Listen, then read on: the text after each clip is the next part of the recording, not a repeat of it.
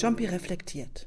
Guten Tag, liebe Zuhörerinnen und Zuhörer. Ich freue mich, Ihnen heute wieder zwei kurze Berichte aus meinen äh, Schlussbetrachtungen zum großen Ganzen, so hieß ursprünglich, äh, so war ursprünglich der Titel meiner der Texte, die in meinem Blog und auch in meinem Podcast erscheinen, Ihnen heute wieder ein, zwei kurze Texte äh, bieten zu dürfen. Der erste heißt Spaziergang im Nebel, der zweite ist ein Freud-Zitat zu, in Anführungszeichen, es denkt. Also zunächst ein Spaziergang im Nebel. Zurück von einem langen Spaziergang durch den Nebel, Sonntagabend in La Forcla im Valdera im Wallis, wo unser Berghäuschen steht.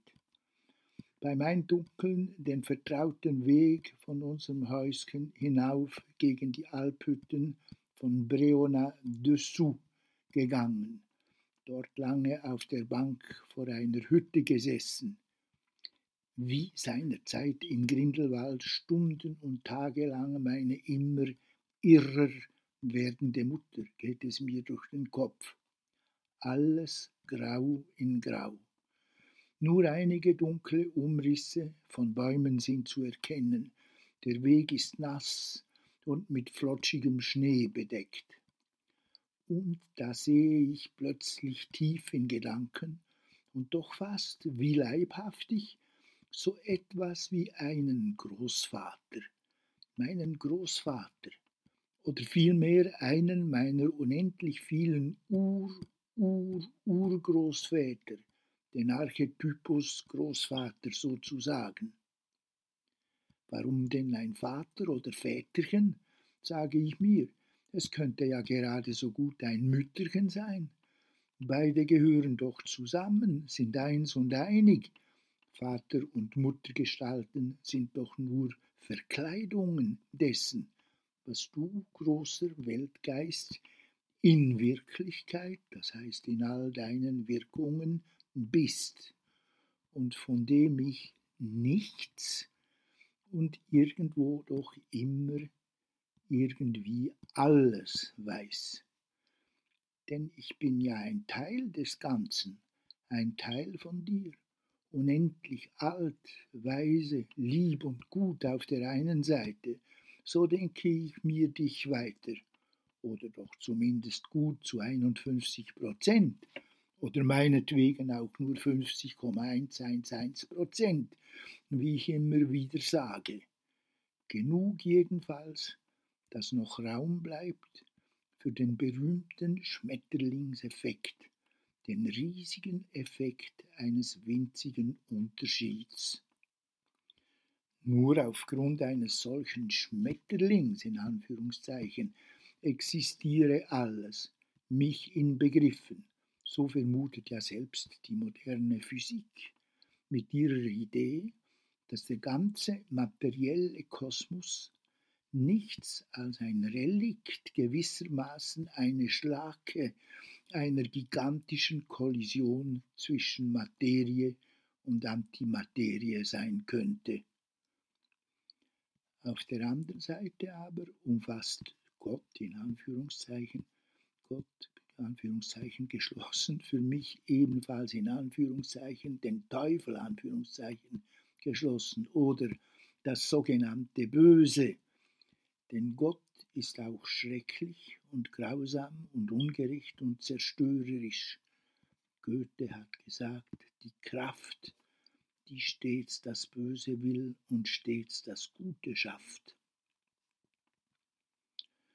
Und dieser doppelsinnige Vater-Muttergeist hat mutwillig, so sinnierte ich auf meinem ne-, Weg im Nebel immer weiter, vor urdenklichen Zeiten den sogenannten Big Bang mitsamt allen seinen Folgeerscheinungen angerichtet. Vorher war nichts, nichts als Leere, nichts als eben offenbar eine Art von Potenzial oder Geist, eine virtuelle Möglichkeit des großen Ganzen. Ich aber bin ein winziger und verdeckter Akteur von diesem Geist, genauso wie wir alle solche Akteure sind, ob wir davon etwas wissen oder nicht. Jeder ein winziges Glühwürmchen in schwarzer Nacht, kurz aufleuchtend und alsbald wieder verglimmend, und doch alle miteinander in eine bestimmte Richtung zielend. Wohin? Vielleicht letztlich in Richtung auf eine größere Ökonomie. Und das heißt auf Liebe in einem weitest nur denkbaren Sinn? Fragezeichen. Und jetzt kommt der zweite Text, der heißt ein Freud-Zitat zu in Anführungszeichen es denkt. Anführungszeichen geschlossen. Soeben bin ich auf das folgende Freud-Zitat gestoßen, Anführungszeichen.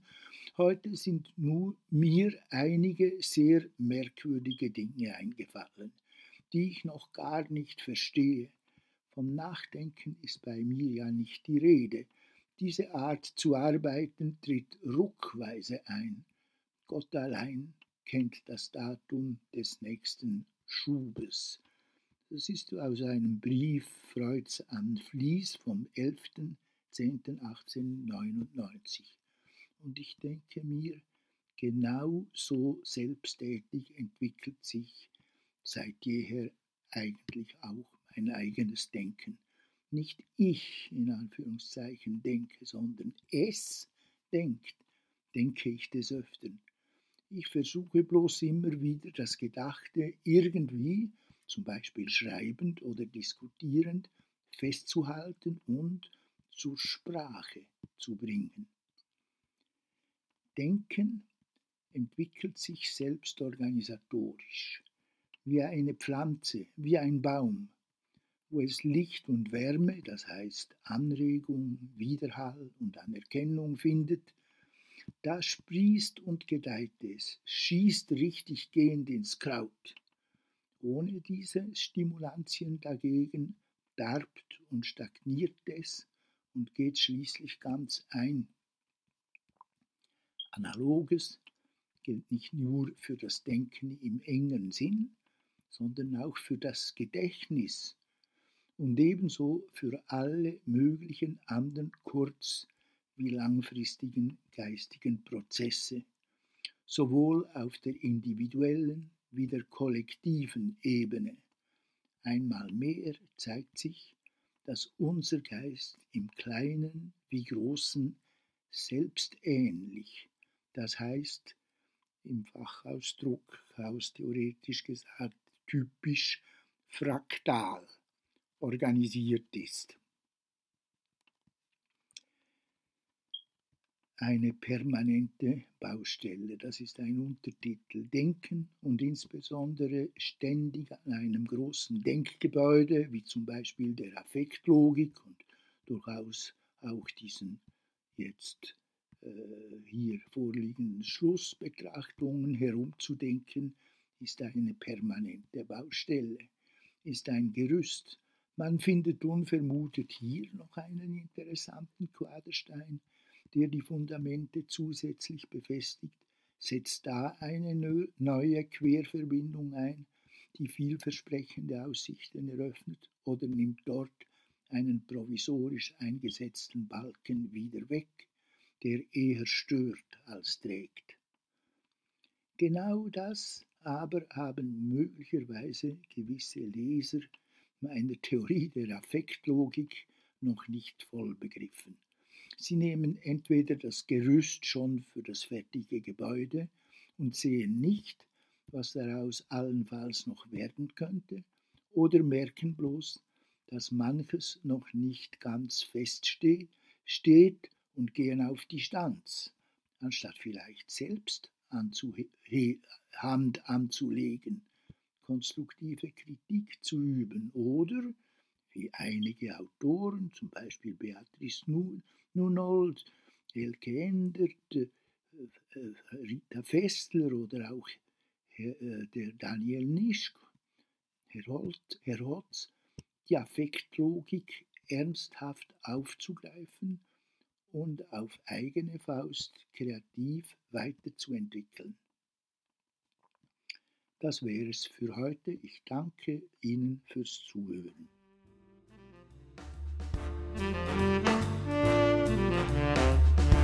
Jumpy reflektiert. Ein Podcast von Vandenhoek und Ruprecht.